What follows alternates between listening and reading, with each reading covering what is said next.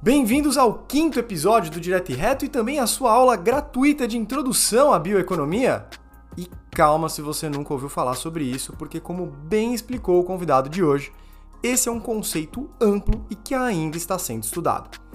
Mas eu tenho certeza que você vai se surpreender em descobrir como a bioeconomia é algo que está muito mais presente no nosso dia a dia do que se imagina.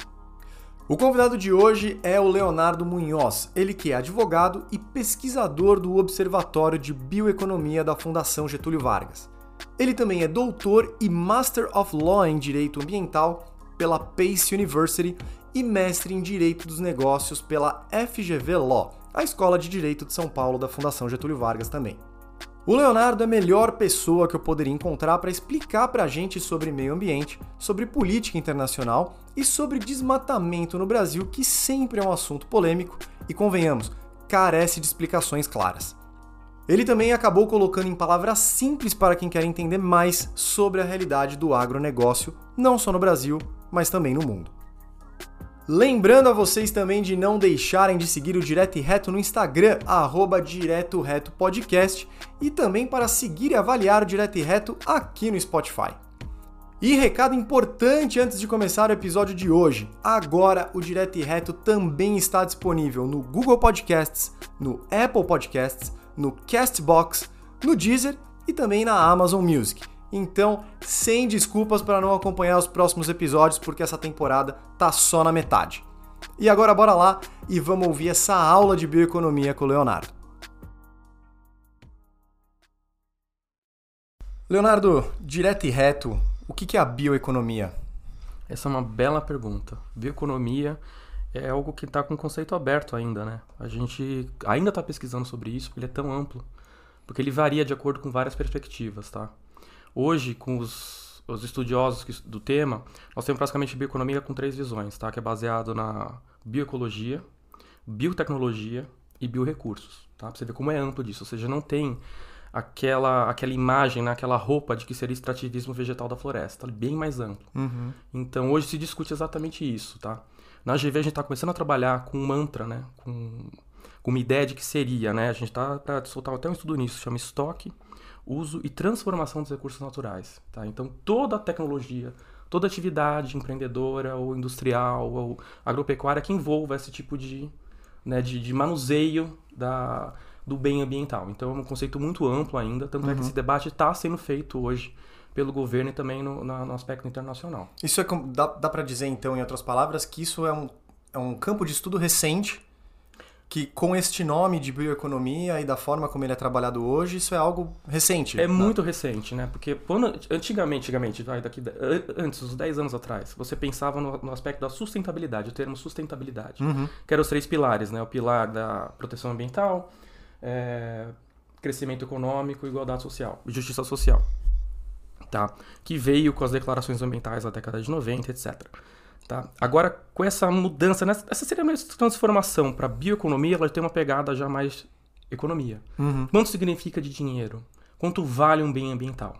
Então, nisso nós estamos vendo. Primeiro, definir o que é. Para a gente agora também começar a medir. Tanto é que a gente agora está com, com uma nova questão: como é que a gente mede um PIB da bioeconomia? Uhum. Se é um uhum. conceito tão amplo. Porque dependendo da forma que você enxerga isso, você calcula com certas atividades ou não. Tá. tá. Na GV a gente parte do princípio de que realmente é uma coisa bem ampla, não, é não fica preso ao extrativismo vegetal da floresta. Envolve agricultura, envolve agropecuária, envolve biotecnologia de fármacos, é, de eventos geneticamente modificados. É uma coisa bem ampla, tá?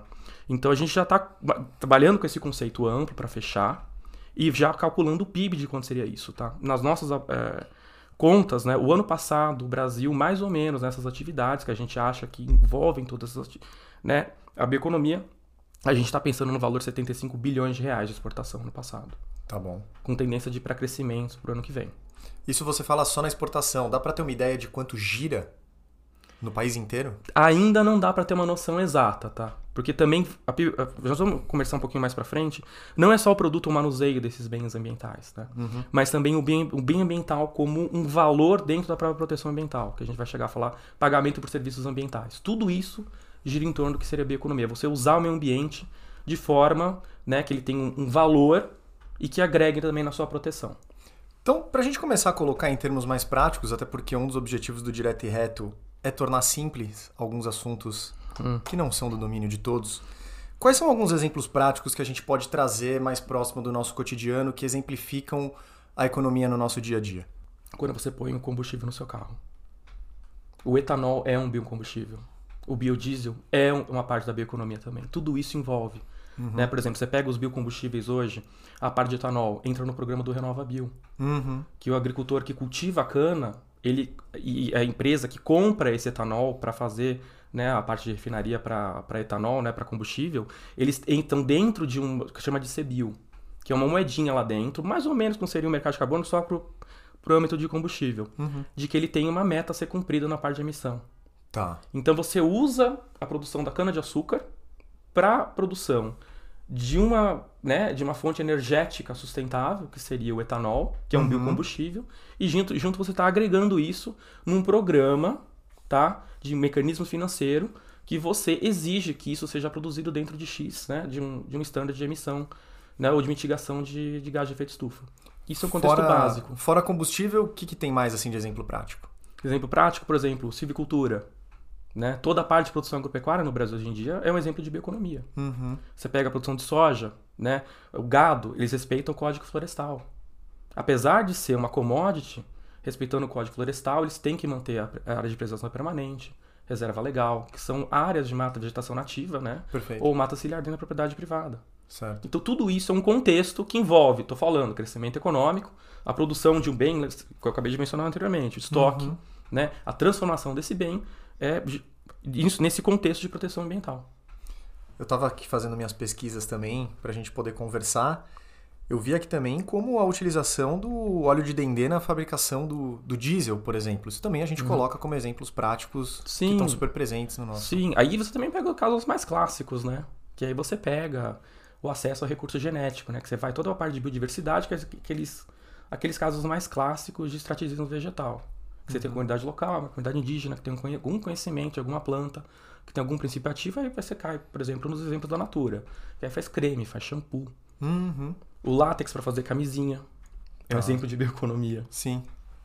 Tá mais próximo do que a gente imaginava. Tá muito mais próximo de você. Quando você estava falando no começo de que ainda não dá para a gente ter uma ideia de quanto gira de dinheiro, a gente tem algumas suposições, imagino que essas medições estão sendo feitas de uma forma mais acurada agora. Mas a gente consegue falar de um potencial que a bioeconomia ela pode alcançar no Brasil? Tem, dá para falar um potencial sim. É, é, você para pensar toda essa produção agropecuária linkada a uma proteção ambiental, né? Aí você também vamos conversar depois a lição de casa que o Brasil tem que fazer com isso. Né? Tá bom. Que ainda tem que fazer bastante. Mas se o Brasil levar isso sério mesmo, seriedade, tem que fazer parte de uma política de, de Estado, nem de governo, porque o governo troca. Uhum. Né? O Brasil tem um potencial absurdo. O Brasil é uma potência ambiental. Sim. Então isso é uma coisa que tem que ser trabalhada. Tá, mas agora a gente vai começar, vou levantar agora uns pontos depois. Por exemplo, aspecto do desmatamento. Né? Isso tudo joga contra. Claro. A nossa, nossa parte de liderança, né? essa potência energética e ambiental que a gente pode ser. Bom, vamos entrar então já na parte do Brasil especificamente, uhum. na bioeconomia. Você falou agora de algumas lições de casa que o Brasil precisa fazer. Quais que são elas? A primeira, né, é, só para contextualizar o pessoal que está de fora né, da área de regulação ambiental. Você comparando o Brasil com outros países é, produtores de agropecuária, né, e até também da União Europeia, que é uma, uma zona importadora né, desses produtos, uhum. o Brasil tem uma regulação ambiental muito extensa, muito complexa e muito completa, tá? É o único país do mundo que tem lei de ambiental em todas as assim, modalidades de proteção, fauna, fauna flora, né? Código florestal, é, gestão de águas e tudo. Mas é que tá o problema. O Brasil, é, ele vem de um mecanismo, né, que a gente chama, são vários enfoques de proteção ambiental dentro da regulação. Ele tem um, um enfoque muito forte de comando e controle. Que o Estado escreve na lei, olha, você não pode fazer isso. Você não pode fazer tal coisa. Você vai ser multado, tá? tá. Isso é uma lei, assim, do ponto de vista de, de regulação, é muito claro. Ah, não pode, não pode. Mas o problema desse tipo de sistema é a implementação da lei. Uhum. Porque se você implementar isso, de nada adianta, tá escrito no papel. Uhum. Tá? E o que, que isso envolve? Para você ter um sistema de comando e controle eficaz, né, do Estado ter esse poder de polícia em cima das atividades econômicas, ele precisa primeiro de dinheiro para financiar isso. Isso custa caro, você monitorar, tomar conta. Claro. E segundo, né, você ter pessoal para monitorar isso tudo e fiscalizar. Então, aí já barra no primeiro problema, implementação das leis. Uhum. Você teve agora no governo passado, né, exemplo clássico do Código Florestal e o desmatamento na Amazônia que teve nos últimos quatro anos. Vamos lá. A parte de discussões políticas e ideológicas, tá? Isso é um fato, o desmatamento subiu nos quatro anos, Uhum. tá? E você linka isso com esses fatores que eu acabei de falar. Que de fato teve uma queda de orçamento do Ministério do Meio Ambiente, que foi corta de, de, de orçamento, corta de verba, tá? Uhum.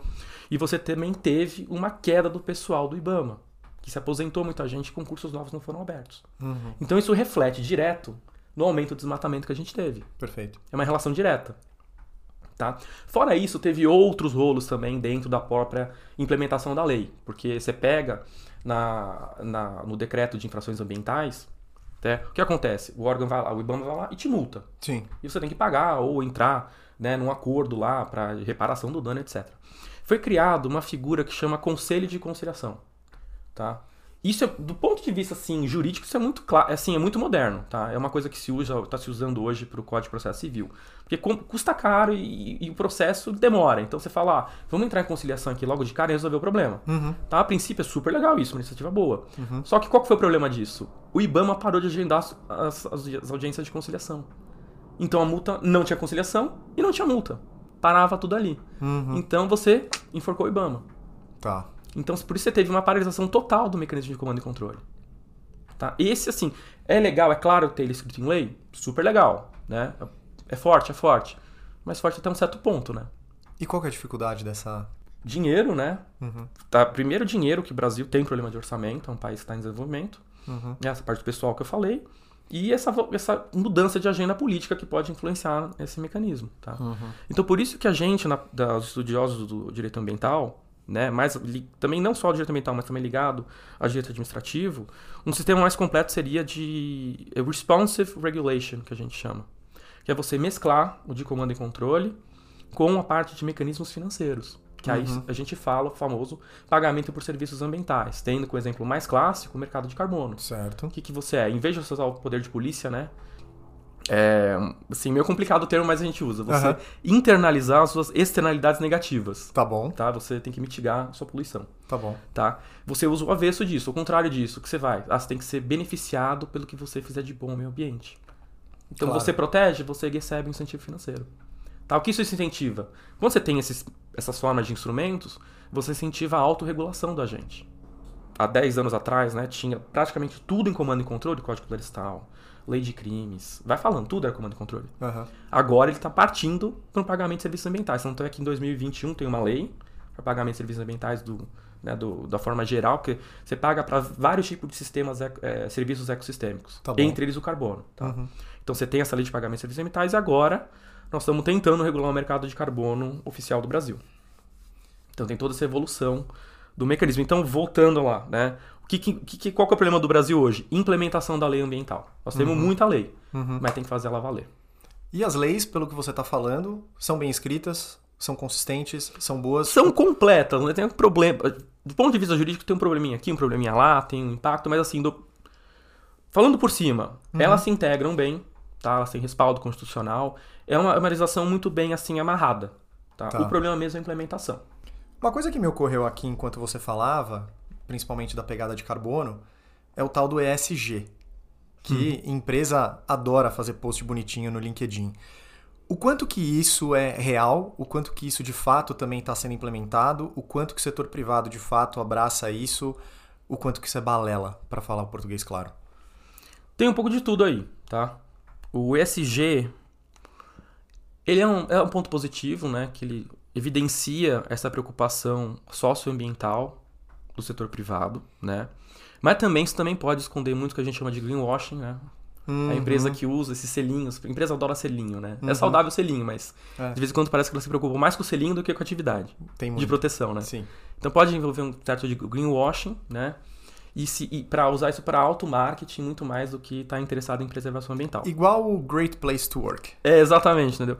É, eu penso o seguinte, é, a empresa que de fato quiser investir em SG, quer ganhar com isso, ela tem que mostrar a sua o que eu vou falar. A sua proatividade ambiental. Perfeito. Tá? Não adianta você respeitar a lei e falar, ah, eu sou verde porque eu respeito a lei. Não, gente, respeitar a lei é uma obrigação de todo mundo. É o mínimo que você É o tem que mínimo, fazer. entendeu? Aham. Você tem que ir além disso. Você indo além disso, aí você tá numa agenda de SG raiz. Tá? Então, acho que ainda tem um pouco de tudo aí, mas assim, como é um termo bonitinho, né? Meio ambiente tá na moda, social tá na moda, então todo mundo usa isso pra ficar bem na fita. Eu acho legal? Acho, mas tem que levar com seriedade. É, muito do que a gente vê por aí, por enquanto, a maioria é selinho, né? Tem muito selinho. Você põe selinho, o pessoal adora. É, fica maravilhoso. Post no LinkedIn fica É. super bonito, né?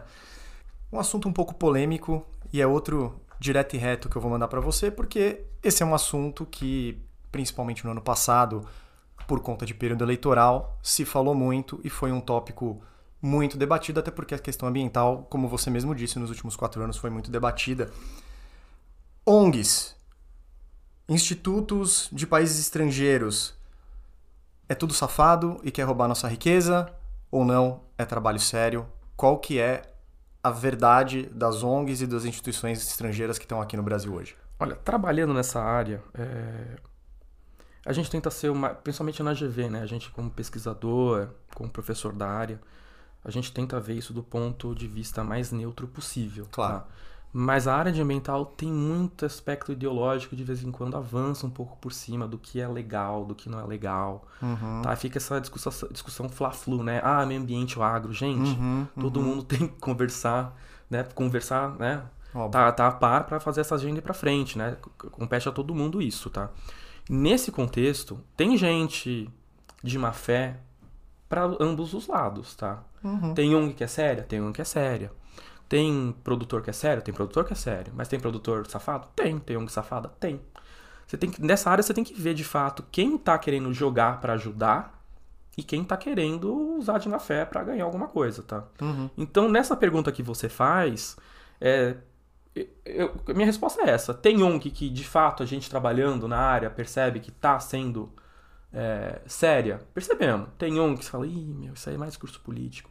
Tem muita ONG que faz blog, Uhum. que na cópia aparece, mas a pessoa nunca plantou uma árvore, nunca fez um projeto, entendeu? Uhum. Uhum. E tem ONG que, meu, põe a mão na massa.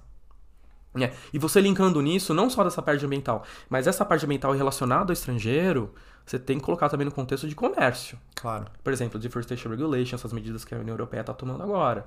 Tá? É para proteção ambiental? Sim, é para proteção ambiental. Mas tem um jogo político aí de comércio? Lógico que tem. A União Europeia está tentando defender o dela. Uhum. Então, isso, isso que eu tô falando, é uma agenda, que é um tema, né? Uma área que está envolvido em aspectos de discussão ideológica e também de comércio e protecionismo. Então, nisso que você tem que ter uma noção muito séria do que você está mexendo, Claro. tá? Pra gente até instruir um pouco as pessoas que estão escutando a gente agora, a, pô, me deparei com uma situação, vi uma notícia, quero tirar dúvida se essa ONG é séria ou não. Quais são fatores que você identifica com muita facilidade que você já consegue dizer se o trabalho é sério ou não? A gente tem que entrar no site, tá?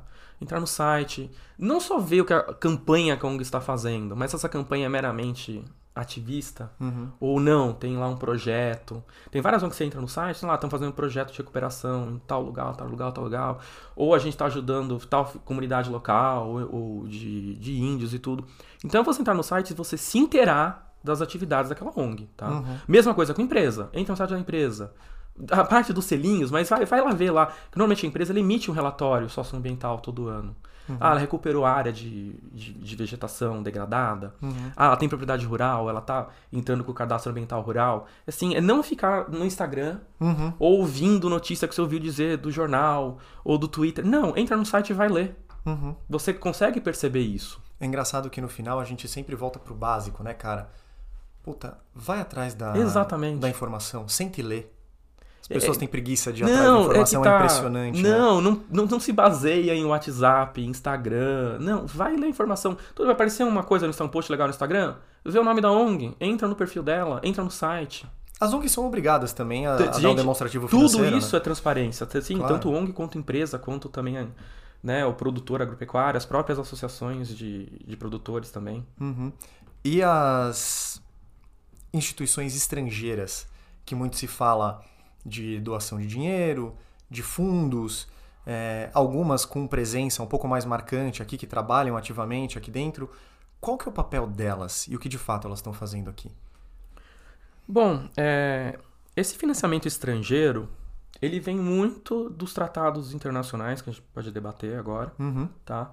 Mas também vem de iniciativas, por exemplo, o tem um banco alemão que financia muitas atividades de proteção aqui dentro, que financia projetos, né? Uhum. Eu trabalhei um pouco durante o tempo com o Input, que é do Children's Initiative Foundation, que é em inglês, Uhum. que ele é voltado, né, para combater a fome de crianças, ele também investe na parte de mudanças E climáticas. todos esses que você está citando são extremamente sérios e Super, extremamente super, competentes. Exatamente. Entendeu? Eles têm, têm uma função de você financiar esses projetos, tá? Por exemplo, o Fundo Amazônia, que Uhum. você tem a doação da Noruega, tem doação da Alemanha. Uhum. Eles são essenciais. Eles financiavam, né? agora voltaram a financiar, vários projetos de proteção da mata lá em cima no, na Amazônia. Uhum. Então, realmente, assim, não é tudo malvado, tudo bom. Você tem que ter noção do que você está fazendo. Também, ah, não quero mais fundo da Amazônia. Não, sei. não, Uhum. você tem que ter noção do que você está fazendo. A polarização, ela tá Ela em todos os lados demais. e a gente tem uma grande zona cinza no meio de Uhum. tudo. Existem muitas nuances, né? Então, Sim, quer ver, por exemplo, você pega o que eu falei do mecanismo de comando e controle, do mecanismos né, financeiros que cria essa responsive regulation. É, tem outros autores também que eles incentivam que você tem que ter um network governance, que não só você tem que juntar essas duas formas de instrumentos né, para Uhum. proteção ambiental, mas como você chamar terceiros para ajudar nisso. Uhum. E a ONG pode ser um, assim, um, um, ator-chave. Imagina a ONG com função de aux- auxiliar o Estado a fiscalizar. Uhum. Ela pode participar disso de forma efetiva. Agora você citou que a gente poderia até comentar um pouco das principais dos principais acordos que estão em vigência ou que estão sendo discutidos. Para quem está completamente por fora dos assuntos ambientais, só escuta falar por aí do Acordo de Paris, de, de, de Paris, perdão, da COP, não sei das quantas. O, o que, que eles são e quais são os objetivos deles? É, é sempre legal esclarecer isso, gente. O Acordo de Paris, ele é um protocolo da Convenção Quadro Climas das Nações Unidas, que é o NFCCC. É aquele clássico, tá, da década de 90, que teve, porque sempre que você fala em convenção, tá, ele é um tratado grandão, Uhum. e aí ele se divide em protocolos que você pega, seria uma parte, né, um bracinho dessa convenção para discutir temas específicos. Então, da convenção quadro, teve o protocolo de Kyoto, que é um bracinho que deu origem ao mercado de carbono que a gente conhece, Ok. tá? E aí você tem agora um bracinho novo, que é o protocolo de Paris, que tem as NSDCs, né? Que é quanto as obrigações dos países têm para reduzir suas emissões de gás de efeito estufa. Vamos lá diferenciar. Antigamente, no protocolo de Kyoto era a obrigação dos países desenvolvidos em mitigar as emissões. E agora no- no Uhum. protocolo de Paris, todo mundo tem que contribuir. Por isso tem umas, chama contribuição nacionalmente determinadas. Vou dar um palpite aqui, até porque os países desenvolvidos começaram a desenvolver fábricas Sim, nos é países muito- subdesenvolvidos. Sim, então. sim. Hoje a economia é totalmente integrada, então Claro. todo mundo tem que ajudar. O Brasil tem seu NDC? Tem. Que é baseado em quê? Combate ao desmatamento, até 2030, combate ao desmatamento ilegal, tá? Uso de biocombustíveis Uhum.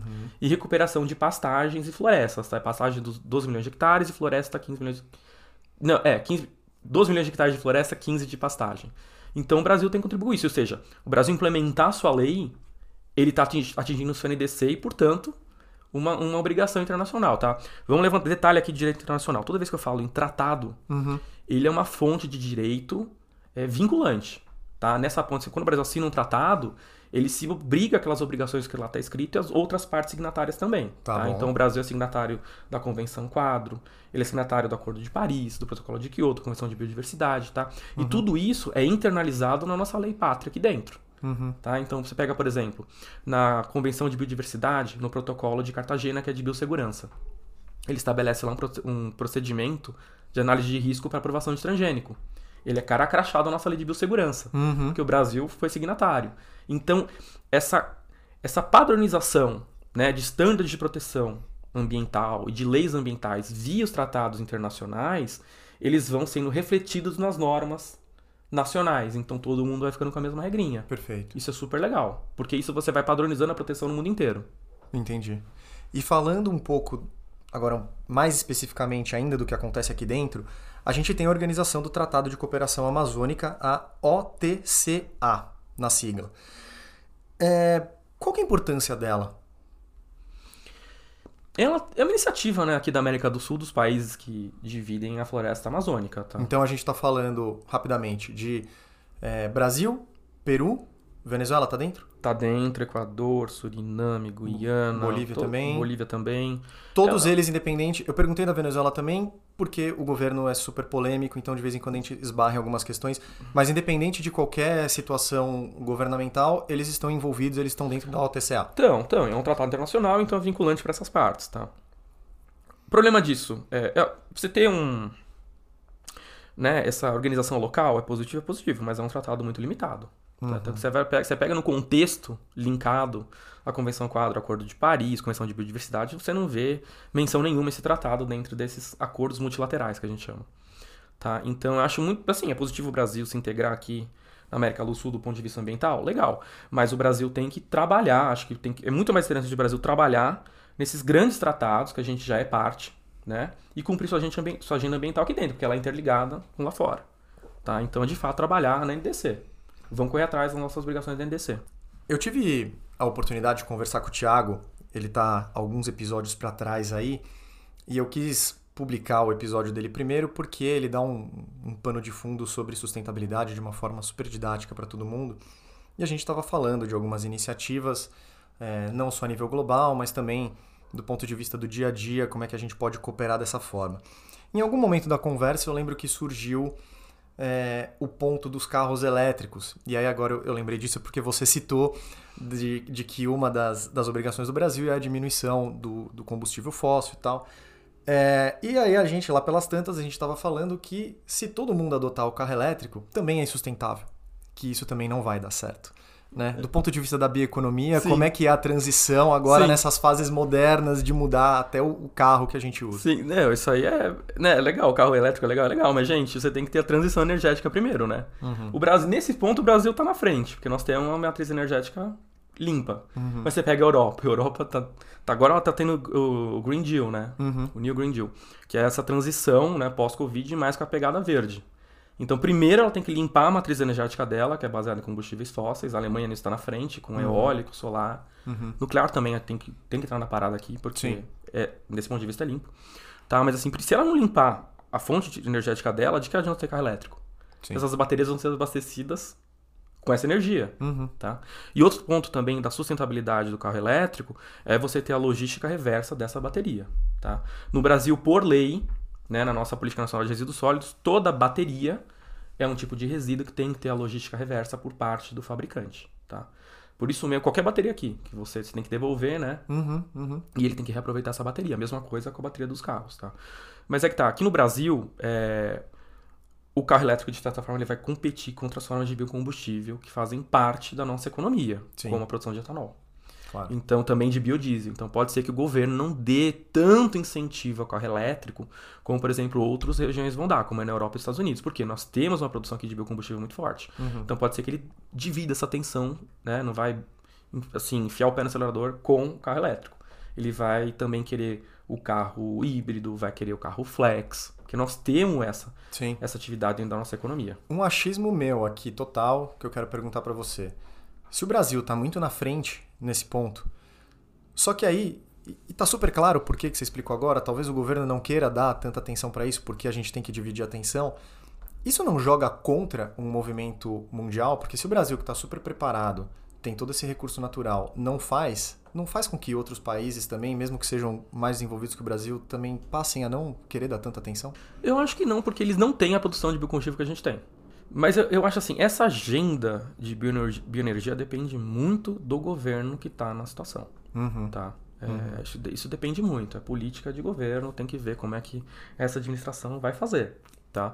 Mas que no Brasil você sempre teve uma política muito forte de incentivo à produção de etanol, agora biodiesel, né? Isso é histórico. Vamos Sim, ver como é que sim. agora... O carro elétrico é um elemento novo na parada.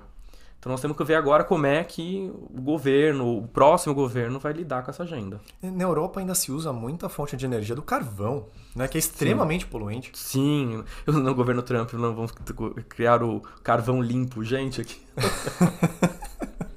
Teve essa também, né? Rir pra não chorar.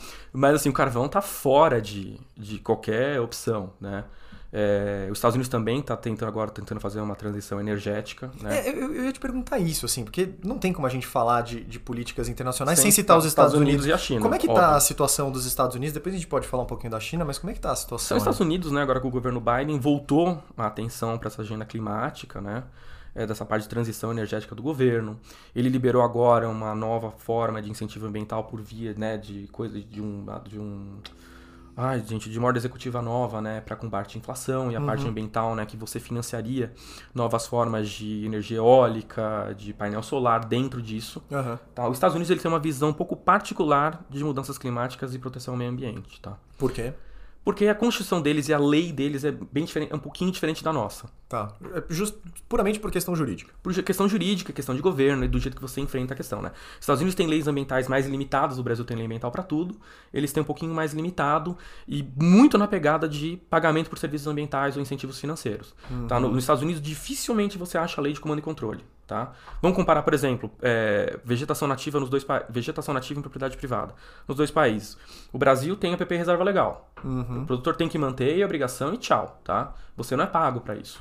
Nos Estados Unidos você não tem reserva legal, que é aquela porcentagem de vegetação nativa, e a APP, que é a mata ciliar, existe essa figura? Existe essa figura, mas ela faz parte de um programa de pagamento por serviço ambiental. Tá Ou seja, o agricultor vai lá, ah, eu quero proteger minha mata ciliar. Ele faz lá application, um formulário, submete para o governo, o governo analisa, e aí ele ganha X por mês para preservar aquela mata, uhum. tá?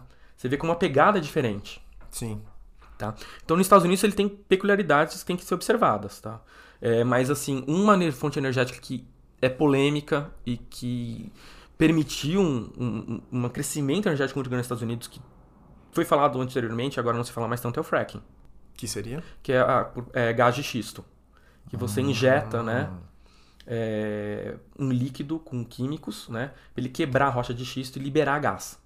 Isso é muito barato de fazer, tá? Isso fez uma revolução energética nos Estados Unidos. O problema, tem toda aquela discussão de poluição de lençol freático, aqueles vídeos no YouTube que o cara Sim. acende isqueiro na torneira e a água pega fogo. Entendeu? É, eu já, eu já vi isso. Entendeu? É assim, pra, pra mudanças climáticas do fracking é limpo? É limpo, mas todas essas questões, assim, tem... Na PACE a gente chegou a ver esses casos de fracking. Tem lugares mais suscetíveis ao fracking, que, por exemplo, em áreas que não tem lençol freático, mais desérticas, e tem áreas que você não pode fazer, porque tem lençol freático. Então, tudo assim, você tem um, um, assim, um leque de opções na sua mão, que você tem que saber como é que usar, que carta você vai usar. Bom, você fez, eu não sei se foi mestrado ou doutorado que você chegou a fazer na, na PACE? Eu fiz os dois. Os dois. Então, você teve convívio o suficiente lá para poder me responder qual que é a visão que o americano está tendo de todo esse movimento global? Onde, onde ele se vê nesse papel mundial? Depende muito do americano, né? O americano mesmo, geralzão, ele não tá muito ligado nessa. Agora ele tá porque faz mais barulho lá dentro, tá? Essa parte de discussão ambiental ela fica muito mais para alguns estados, como Nova York, Califórnia, mais na parte né, do, do americano que frequenta o ambiente acadêmico. Eu imaginei que essa discussão ela estaria forte também no meião ali, onde a parte. Não tão forte quanto nos outros estados, tá? É, mas assim, quando você pega na própria universidade, né, os estudantes hoje, a gente tá, tem um, uma iniciativa do Earth Law Center, né? Que eu tô tendo, tô dando aula agora nesse, nesse período de curso de verão, que você junta, é de graça, tá? Depois, quem quiser, a gente passa o contrato. Mas assim, você junta os estudantes americanos, né? De direito, para eles terem contato com o direito ambiental. E eles ainda têm uma visão, né? Não tão assim. Pra, eles têm uma visão meio holística, vamos falar, da proteção ambiental. Ah, tá porque a preservação de floresta, porque o bem ambiental tem que ter a personalidade dele, sabe? Eles têm uma visão meio, de vez em quando, um pouco viajada. Dentro da bolha, demais. Dentro da bolha, é. Não essa pegada mais prática, gente, tem que ter lei, tem que ter acesso ao mercado, a bioeconomia. Tem hora que eles têm uma visão um pouco fantasiada do negócio. E a China nesse papel todo? Porque agora virou a segunda maior economia do mundo, tem previsões aí de quando ela vai passar os Estados Unidos e a produção lá dentro é desenfreada. Qual que é o papel dela no meio disso? A China está com crescimento, tá um investimento em, em é, energia renovável muito forte. Uhum. Tá? Ela é um dos maiores produtores de painel solar e energia eólica do mundo. O cresci, assim, a atualização, vamos pôr nesse termo, né? ela está atualizando a sua lei para o meio ambiente de forma muito forte. Ela está levando anos. a sério mesmo. Está levando a sério. A China está levando a sério. O problema da China são os dados tudo que ela publica você não sabe se é confiável ou não. Uhum, tá? Uhum. Mas assim, você pega professores que estão na Universidade de Pequim, na PACE está com vários estudantes de PhD da China, né, fazendo parceria. Então você vê essa preocupação com a agenda ambiental. Tá? A China, ano passado, regulamentou o seu mercado de carbono. nacional. Isso é. Assim, em um ano a China já tem o segundo maior mercado de carbono do mundo, só perdendo para o europeu. É impressionante, né? É impressionante. Quando eles entram, eles entram para quebrar. Né?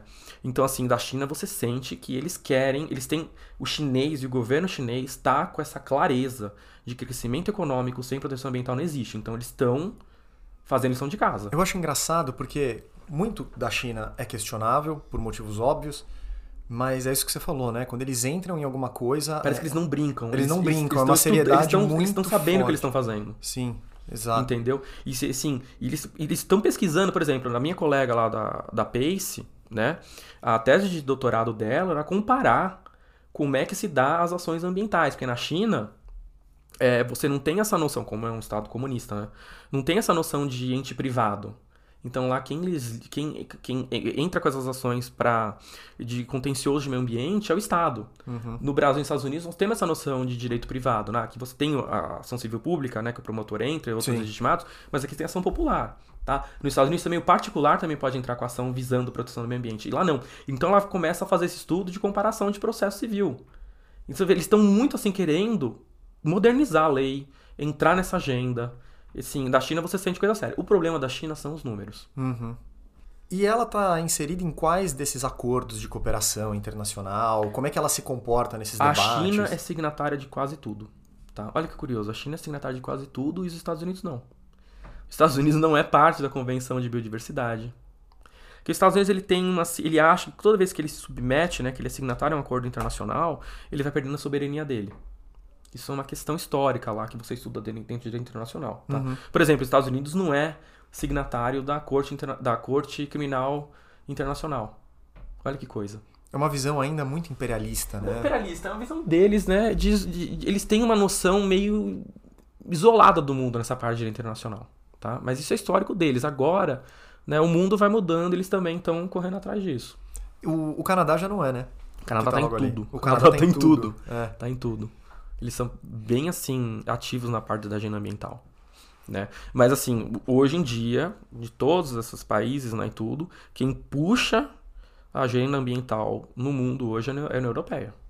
É, Disparado. Eu ia, eu ia, te perguntar isso, acho que você acabou já dando a resposta. Eu ia te perguntar se tem algum país ou algum bloco de países que te chama atenção. Que União tá Europeia. É, com União Europeia União sempre Europeia. foi, sempre foi. Tá? A União Europeia sempre teve essa agenda muito forte. Agora, pós-pandemia, está mais forte ainda, tá? E você entra nessas questões agora da Deforestation Regulation, que é uma... Tanto Deforestation Regulation como o CBAM, né? Que é, é taxa de carbono de fronteira.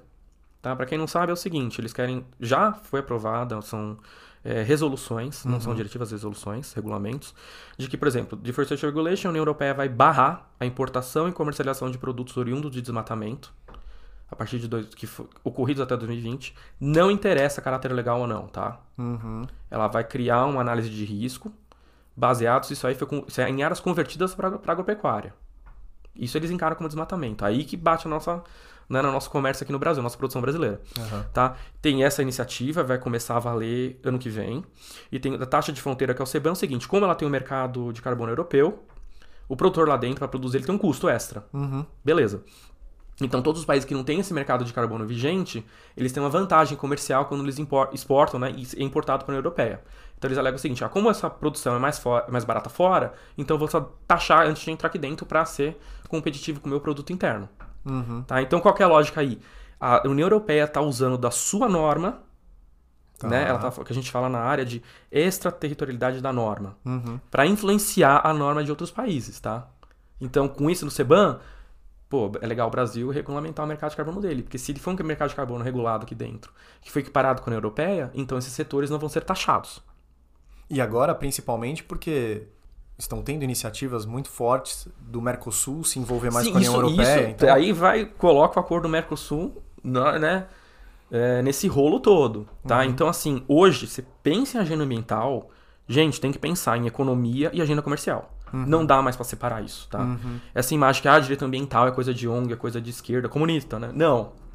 Entendeu? É, é, é tudo uma agenda, tudo muito juntinha e um faz parte do outro. Assim, o capitalismo hoje, ele é parte, é, tem proteção ambiental. Tá? Então, isso no Brasil, agora, por isso que tem que ter essa, essa conversa com a União Europeia. Ela que tá puxando essa agenda, tá? Tá.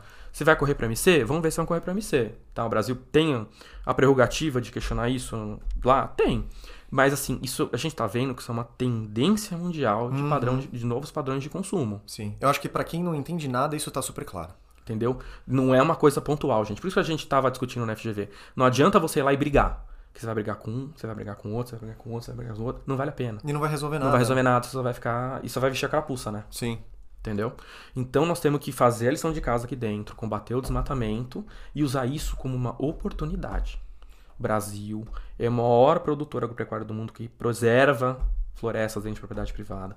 Tem o Código Florestal, que é uma lei única no mundo. Gente, isso tem que ser selo de sustentabilidade. Uhum. Produzir no Brasil, putz, respeita o Código Florestal. É sustentável. E não dá é, chilique, falar, ah, eu não quero bater o pé. E, gente, isso só causa uma imagem negativa Uhum. tá? Tem que ver se a União Europeia, com isso, vai criar situações de discriminação, arbitrariedade com relação a alguns produtores, a algum produto específico, a algum país específico. Tem. Se fizer isso, tem que correr para MC, tá? Porque o, o- assim, o objetivo da norma é proteção ambiental, tá? Se você pegar que tá tendo protecionismo, tem que correr para lá. Mas assim, você pega nesse contexto geral de mudança de ética de consumo, proteção ambiental, você tem que jogar esse jogo. E o Brasil tem tudo para liderar essa agenda. Antes da gente entrar nessa parte, porque eu ainda quero te perguntar sobre desmatamento no Brasil e a gente voltar a falar um pouquinho aqui de dentro, mas a gente não tem como falar de União Europeia e eu não tenho como não te perguntar como é que tá o Reino Unido nisso tudo depois que saiu. Ah, tá um caos. Imaginei. Tá um caos. É, o Reino Unido, depois que ele sai, fez o Brexit, ele saiu, então ele não segue mais as diretivas europeias, né? Que Aham. já tinha muitas desse ponto de vista ambiental. Então, mas você tem já iniciativas do Reino Unido de ter o seu CBAM, entendeu? De ter uma, uma legislação parecida com o Deforesta- Deforestation Regulation, tá? O problema, não só para o Reino Unido, mas aí você pega dessas iniciativas ambientais agora no comércio, que a gente está detectando. Se a União Europeia criar o CBAM dela, se o Reino Unido criar o CBAM dele, se os Estados Unidos criar o CBAM dele, também tem iniciativa no Congresso americano hoje. Se a China fizer isso, você vai criando eh, normas e estándares diferentes de proteção ambiental ao redor do mundo. Perfeito. E vai perdendo a padronização. E isso começa a ter impa- impactos no comércio. Uhum. Se você começa a criar esse caos de norma ambiental que você tem que respeitar para cada um, pode prejudicar. Então aqui nós temos uma função do OMC de entrar, né, com a prerrogativa que ela tem como órgão hoje, né, que toma conta do comércio no mundo, e a partir dela, com seus tratados internacionais, vai ter ministerial ano que vem agora da OMC, e você começar a entrar, na- a OMC começar a entrar nessa agenda e padronizar essas medidas ambientais. Perfeito. Entendeu? Porque não adianta nada, senão vai virar um rolo, né? Tem que ter uma padronização nisso. Porque nisso já você já coloca todo mundo no mesmo patamar de proteção, mesmas exigências de proteção, Uhum.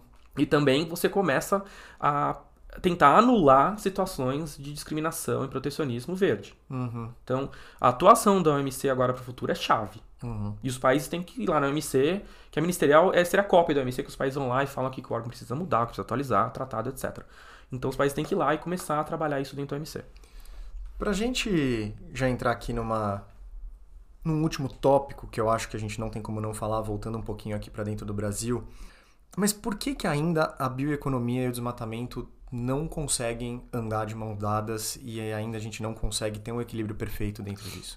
Primeiro porque essa é, radicalização, né, e essa parte extremada que tá que o país vive hoje, isso ninguém ganha nada com isso, tá? E o problema central, gente, é a implementação das leis, tá? Vamos pegar um pouquinho o exemplo aqui do Código Florestal. O Código Florestal é uma lei que passou em 2012. É uma baita legislação, porque antigamente tinha várias, de acordo com o tempo, tinha vários tipos de proteção de APP e tudo. Então o Código Florestal, ele nivelou tudo, falou, olha, a APP agora vai ser igual para todo mundo, reserva legal todo mundo tem que ter. Criou essa possibilidade de programa de regularização ambiental, que o cara que tem déficit de APP reserva legal, regularizar sua propriedade com certos benefícios do programa, tá? Mas é o que é o problema. Tem o CAR, que é o Cadastro Ambiental Rural, que a pessoa tem que ter, né, para participar, que assim, é um raio-x da propriedade rural e ter acesso aos programas de regularização. Mas, por exemplo, a lei foi, foi para o STF de 2012 a 2018 por questão de constitucionalidade, Uhum. tá? Então nós já trazemos uma agenda aí. Depois ele foi julgado constitucional, Uhum. Tá? E agora o CAR foi prorrogado não sei quantas vezes. Agora o PRA também foi prorrogado. Ou seja, uma agenda que era para ter sido iniciada em 2012, nós ainda não começamos. Dez anos depois. Sabe? Não dá. Tem que implementar o código. E vai ser para para pra conversar. Obrigação do Brasil no NDC. Deforestation Regulation da União Europeia. Gente, se o Brasil combater o desmatamento, implementar o Código Florestal, ele consegue, um, uma lei, ele consegue dar check em várias coisas Uhum. ao mesmo tempo. Uhum. Entendeu? O problema do Brasil hoje é a implementação de lei. Baseado em tudo que a gente conversou aqui hoje e com todo o conhecimento que você tem, obviamente, qual é a perspectiva que você pessoalmente tem para o futuro? Eu sou otimista, tá? Eu sou otimista bastante dessa área. É, todo mundo reclama que a agenda ambiental ela, ela é lenta, ela é lerda, demora.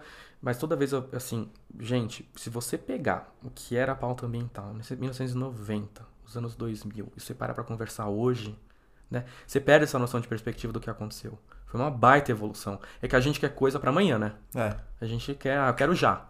Não, tá tendo uma evolução que você consegue ver, tá?